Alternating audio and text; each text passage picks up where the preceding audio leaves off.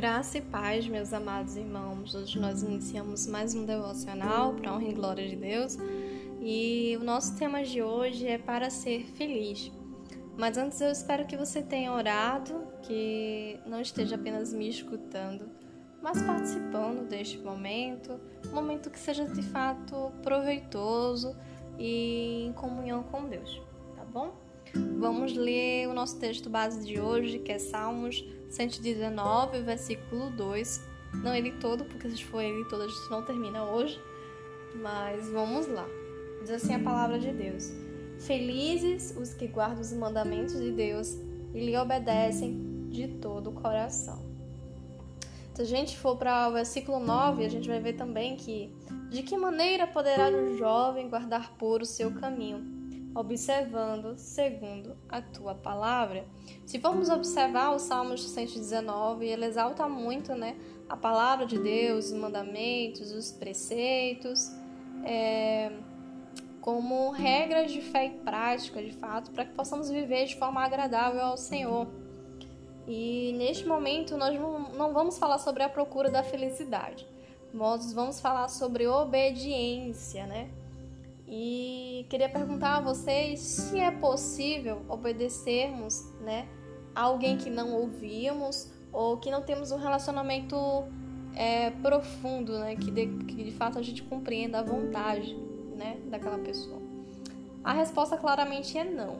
Né? No exercício muito prático da coisa, é como por exemplo uma mãe que diz ao seu filho para não ir a uma festa. O filho ele tem duas decisões ouvir e obedecer, não ouvir e desobedecer e ter as consequências, porque assim, algo muito certo é que quando a mãe diz não, alguma coisa tem e não vai dar certo. Então assim, essa é a dica de ouro. Obedeçam os seus pais.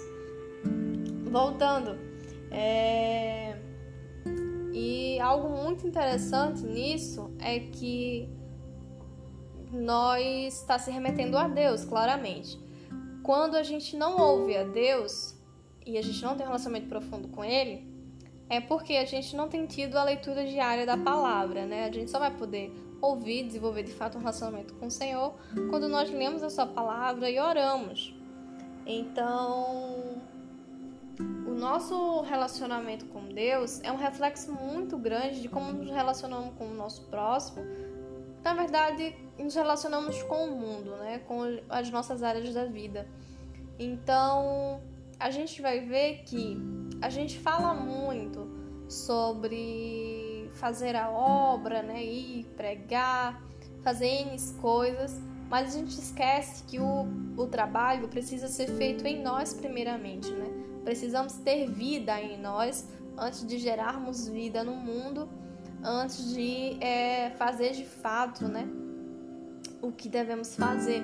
Até porque o nosso, a nossa boca fala do que o nosso coração está cheio. Nós só damos aos outros né, o que nós temos, né? Então, o que nós temos para oferecer aos outros, né? Um coração amargurado, um coração desobediente, ou vamos apenas dizer palavras bonitas e sermos hipócritas, né? Enfim. E nesse sentido, a nossa caminhada com Deus, né, é um é um exercício diário, né? Uma construção que nós devemos buscar cada dia mais, nos aperfeiçoar e ter sede, né, e fome de Deus vivo para que possamos conhecer a Deus, né, cada dia mais. E daí, gente, a obediência, né, eu estava refletindo sobre isso, ela é um reflexo muito da submissão à palavra de Deus, né? É, é uma renúncia de nossas próprias vontades para que nós possamos viver uma vida que honre ao Senhor. Então, a obediência é um resultado muito grande de quando amamos a Deus. Então, é um raciocínio muito lógico. Quando amamos a Deus, nós o obedecemos porque nós temos prazer em obedecê-lo e andar de acordo com os seus mandamentos. Então, nós precisamos, né, não apenas ouvir, nós precisamos praticar. Isso também é outra coisa. Não sejamos apenas ouvintes da palavra, mas sejamos praticantes também em ouvir, né, em ver os mandamentos do Senhor e em obedecê-los, né? De nada tem resultado se nós ouvimos e não colocamos aquilo em prática.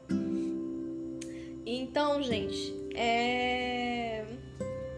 queria dizer a vocês que um dos maiores exemplos assim de obediência que eu vejo é o do próprio Jesus. A gente vê isso claramente em Filipenses capítulo 12, versículo 8, que ele mostra que Deus foi achado em forma de homem, é, humilhou-se a si mesmo, se tornando obediente até a morte de cruz, né? E isso fica muito mais evidente em Lucas, né, capítulo 22, versículo 42, quando ele diz assim: Pai, afasta de mim esse cálice. Né? Todavia, não se faça a minha vontade, mas a tua. Isso faz a gente se analisar. A gente tem pedido a Deus um coração obediente, né? Que de fato se faça a vontade de Deus, ou a gente às vezes pede isso apenas da boca para fora e acaba tomando decisões que não deveríamos ter tomado apenas com satisfazer né, desejos momentâneos e a, a, até por falta de sabedoria também. Só que é, neste momento, Deus ele utiliza dessas situações para nos santificar, fazendo com que nós possamos crescer em Cristo, né, exercendo a obediência.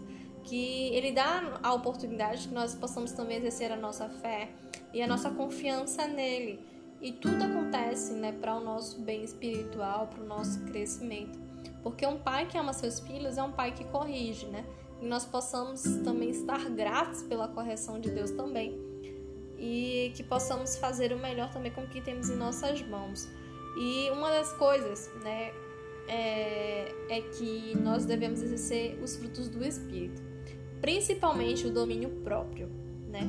Porque em Coríntios vai dizer que ele não permitirá que sejamos tentados além do que podemos suportar. E ele ele próprio nos dará forças para que possamos, né, combater isso.